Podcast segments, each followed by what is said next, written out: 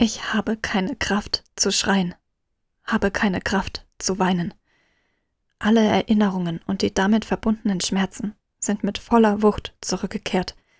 Ich bin wie gelähmt, sehe die Bilder in meinem Kopf, sobald ich die Augen schließe, höre das Ächzen und Bersten von Metall und Glas.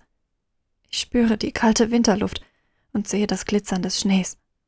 Ich sehe den Baum, der mich wie eine hässliche Fratze verhöhnt hat, höre Mark näher kommen, sehe das Entsetzen in seinen Augen und die Angst, als er wegrennt. In den Wald hinein, weg von jeglicher Möglichkeit, Hilfe zu holen. Jemand hätte uns retten können. Er hätte mich retten können.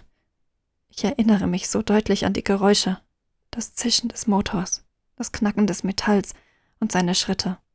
Er muss unmittelbar nach dem Unfall bei mir gewesen sein.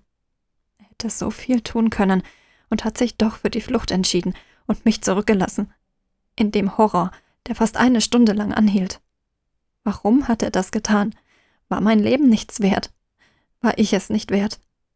Ich habe ihn angefleht, geweint und geschrien. Wie konnte er einfach so weggehen? Als ich meine Augen öffne, sehe ich Lukas neben mir liegen.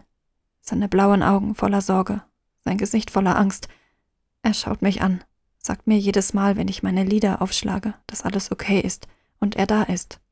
Ich will, dass er bei mir bleibt, ich will mich an ihm festkrallen und den Halt finden, den ich gerade so sehr brauche, doch meine Hände bewegen sich nicht.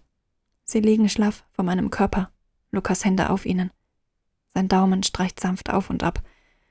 Doch die Wärme, die sonst von seinen Berührungen zu mir durchdringt, kommt nicht mehr an. Alles in mir wird kalt. Meine Haut, meine Seele, selbst mein Herz wird mit jedem Schlag eine Nuance kühler. Jegliches Gefühl verschwindet aus meinem Körper. Ein Zittern bahnt sich an.